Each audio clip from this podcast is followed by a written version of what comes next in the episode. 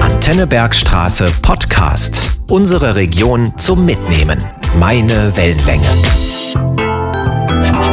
Hallo, liebe Hörerinnen und Hörer. Der Tourismusservice Bergstraße organisiert in diesem Jahr zum dritten Mal die Wander- und Gewinnaktion Rauf auf den Burgensteig. Die Aktion geht von April bis Ende Oktober und der erste Monat ist bereits vorbei. Antenne Bergstraße begleitet diese tolle Aktion natürlich auch im Mai mit einem neuen Podcast. Mein Name ist Jasmin Mölter und ich bin immer noch ein Burgensteig-Neuling, habe aber schon viel über den Burgensteig erfahren. Euch geht es vielleicht ähnlich. Natürlich haben auch wir bei Antenne Bergstraße eine Expertin zur Seite. Und sie hatte uns bereits erklärt, dass der Burgensteig Darmstadt mit Heidelberg verbindet, wie er entstanden ist und was es da zu sehen gibt. Auch heute wird sie wieder von der Geschichte und Geschichten erzählen.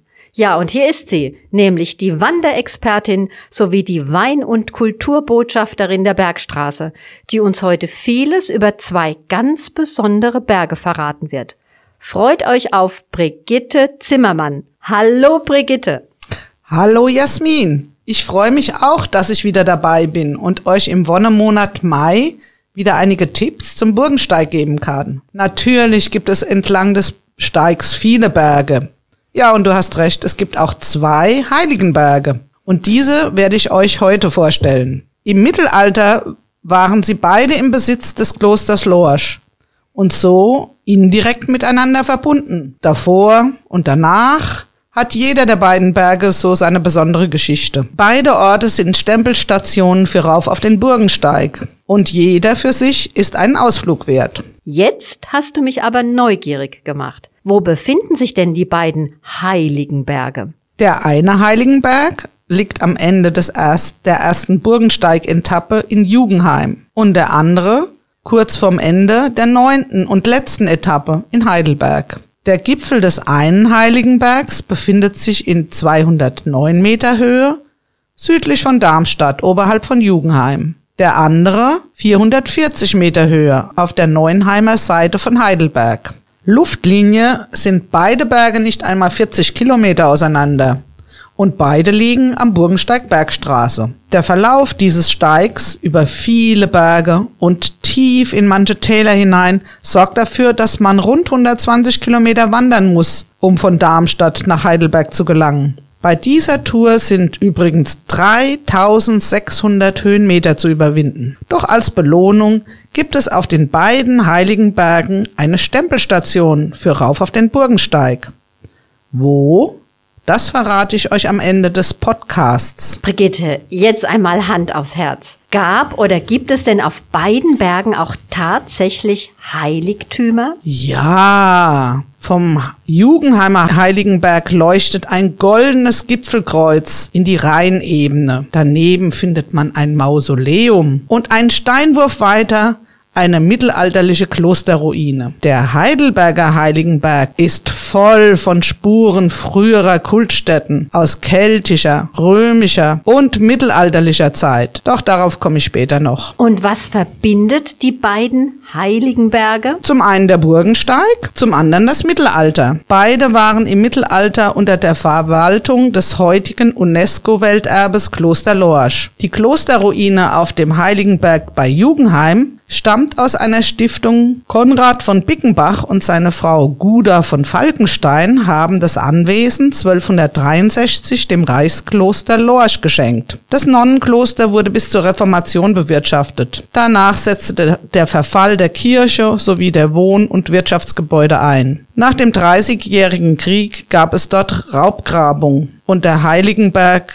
bei Jugendheim verwilderte. Auf dem Heiligenberg bei Heidelberg standen einst zwei Lorscher Filialklöster, das Michaels und das Stephanskloster. Heute sind beide zumindest noch als Ruinen zu sehen. Vom Michaelskloster ist überliefert, dass Lorscher Mönche die Michaelsbasilika um 1023 auf den Grundmauern eines römischen Tempels errichten ließen Um 1500 sollen die Mönche wegen Geldmangels und Einsturzgefahr die Anlage verlassen haben und ins benachbarte Stephanskloster umgezogen sein. Übrigens, das Stephanskloster wurde um das Jahr 1090 vom Benediktinermönch Arnold in der Nähe des Heidenlochs als zweites Kloster auf dem Heiligen Berg gebaut. Zum Heidenloch sage ich gleich noch etwas. Das Stephanskloster wurde im 16. Jahrhundert nach der Reformation aufgelöst. Die Gebäude verfielen. Im Jahr 1589 beschloss die Heidelberger Universität,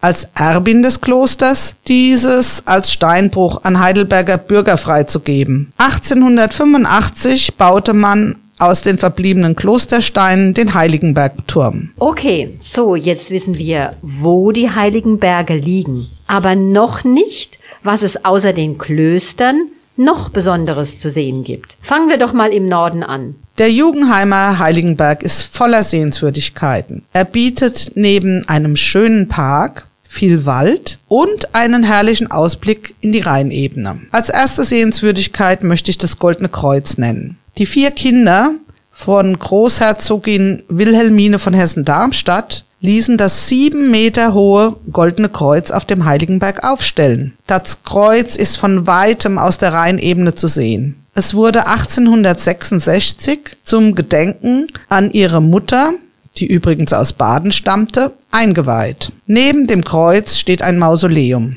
Es wurde 1894 fertiggestellt. Es ist das Mausoleum der Familie von Battenberg, den Nachkommen von Wilhelmine. Die Geschichte der Battenberger, die am englischen Königshof mit Mount Button wirkten und wirken, ist im Russenhaus beim Schloss Heiligenberg aufgearbeitet. Auch das Schloss Heiligenberg ist ein besonderer Anlaufpunkt. Um 1830 gestaltete Hofbaumeister Georg Moller auf dem Heiligenberg ein Landgut zur Sommerresidenz für Großherzogin Wilhelmine um. Das Schloss mit seinem großen Garten diente ab Ende der 1850er Jahre in den Sommermonaten als Treffpunkt des europäischen Hochadels. Last but not least, zwischen dieser Sommerresidenz und dem Goldenen Kreuz steht ein besonderer Baum, eine etwa 800 Jahre alte Zentlinde. Unter dem Baum wurde vom 13. bis 16. Jahrhundert für die umliegenden 100 Höfe Recht gesprochen. Wow, da gibt es ja wirklich viel zu entdecken. Jetzt bin ich ja sehr gespannt, ob der Heidelberger Heiligenberg da mithalten kann. Ja, natürlich kann der südlichere Heiligenberg da mithalten. Schon mit seinen 440 Metern übertrifft er den Jugendheimer Heiligenberg. Und man hat von der Westflanke einen weiten Blick in die Rheinebene und von der Südflanke ins Neckartal sowie auf die Altstadt mit dem berühmten Heidelberger Schloss. Und wer die 100 Stufen auf den Heiligenbergturm nicht scheut, der wird sogar mit einem grandiosen Rundumblick belohnt. Gleich nebenan ist das Heidenloch, das ich vorhin bereits kurz erwähnt hatte. Es ist ein 55 Meter tiefer Schacht. Die genaue Entstehungszeit und Funktion sind unbekannt. Vermutlich handelt es sich um eine Zisterne oder einen Brunnenschacht aus der Römerzeit. Das Stephanskloster nutzte die Einrichtung zur Wasserversorgung. Gab es denn neben den Klöstern auch ein Schloss oder wenigstens eine Burg? Vermutlich ja. Das Bürgel am Heiligen Berg. Einige alte Mauerreste und der Gemarkungsname Bürgel weisen darauf hin. Aktenkundig wird dieser als Arnold Nonnensohn von Bergheim 1257 Weingärten aus der Lage im Bürgel dem Kloster Schönau schenkt und sich dabei als Erbe bezeichnet. Ob und wann die Burg am Westhang des Heiligenbergs existiert hat, bleibt ein Geheimnis. Kein Geheimnis ist aber, dass die Kelten lange Zeit auf dem Heiligenberg gesiedelt haben, oder? Das ist richtig. Zu sehen gibt es einen keltischen Ringwall, denn ab 500 vor Christus lassen sich Kelten auf dem Heiligenberg nieder. Von ihrer Besiedlung zeugen noch heute Reste einer doppelten keltischen Ringwallanlage, die einst den Haupt- und den Vordergipfel umschlossen. Das politische, religiöse und kulturelle Zentrum blieb bis etwa 200 vor Christus bestehen. Danach verlagerte sich die Keltensiedlung nach Ladenburg. Anlässlich des Keltenjahres 2012 wurde der Heiligenberg als Geopunkt ausgewiesen, der erdgeschichtliche und kulturelle Themen vereint. Geoparktafeln am zentralen Punkt des Wanderparkplatzes bieten umfassende Informationen. Und was lockt mich und andere Wanderer sonst noch auf den Heidelberger Heiligenberg? Zuerst muss hier die Tinkstätte genannt werden. Die Tinkstätte soll auf einem angeblichen germanischen Kultplatz errichtet worden sein. Es waren die Nationalsozialisten, die 1935 die Tinkstätte nach griechischem Vorbild errichteten. Die Bühne sollte vor allem für Propagandaveranstaltungen genutzt werden. Heute ist der Platz wegen der vielen Treppen beliebt bei Fitness Sportlern. Danach möchte ich noch den Bismarckturm nennen. Er steht am Südhang des Heiligenbergs, oberhalb des Philosophenwegs. Ja, der Philosophenweg ist berühmt. Wieso eigentlich? Das ist ganz einfach zu beantworten. Der Weg bietet einen wahrhaften Postkartenblick auf die alte Brücke, die Altstadt, und das Schloss auf dem gegenüberliegenden Königsstuhl. Diese Aussicht haben viele Philosophen genossen und beschrieben. Liebe Brigitte, das kann ich mir alles gar nicht merken. Und du musst mich unbedingt zu allen Sehenswürdigkeiten begleiten. Nein, das schaffe ich zeitlich leider nicht. Aber zum Glück gibt es ja Führungen, sowohl in Jugendheim als auch in Heidelberg. In Jugendheim ermöglicht die Stiftung Heiligenberg verschiedene Führungen und sie sind buchbar unter www.heiligenberg-jugendheim.de. In Heidelberg organisiert das Stadtmarketing verschiedene Touren zu den Sehenswürdigkeiten auf dem Heiligenberg. Sie sind buchbar unter www.heidelberg-marketing.de. Ach, noch ganz wichtig. Wann verrätst du uns denn die Einkehrmöglichkeiten und Stempelstationen auf beiden Heiligenbergen? Gerne jetzt in Jugendheim bewirtet Annettes Gastronomie auf der Terrasse und im Schloss die Gäste. Beliebt ist das große Zarenfrühstück, das die Wirtin übrigens auch für die Aktion Rauf auf den Burgensteig gesponsert hat. Öffnungszeiten und Speiseangebot findet man im Internet unter www.gastronomie im-schloss-heiligenberg.de. In Heidelberg liegt auf dem Heiligenberg mitten im Wald die Waldschenke. Biergarten und Kneipe sind saisonal unterschiedlich geöffnet. Details zur Gastronomie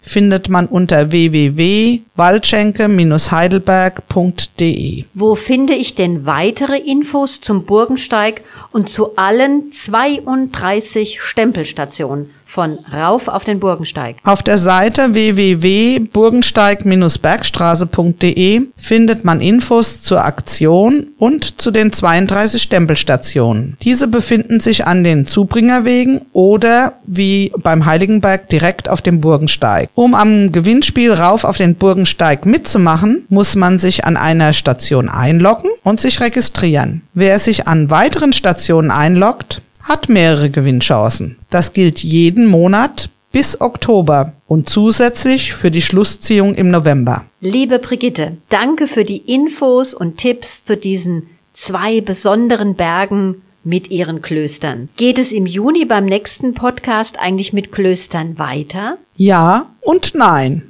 Im Juni werden die Stifter des Klosters auf dem Heiligenberg, auf dem Jugendheimer Heiligenberg, nämlich die Herren von Bickenbach, mit ihrer Burg am Burgensteig in den Mittelpunkt gerückt. Ach so, mehr willst du heute wohl nicht verraten. Okay, also müssen wir bis zum nächsten Mal warten. Und in der Zwischenzeit rauf auf den Burgensteig, mitmachen und gewinnen. Wir drücken die Daumen. Sie hörten einen Podcast von Antenne Bergstraße. Weitere Sendungen und Beiträge zum jederzeit hören auf antennebergstraße.de.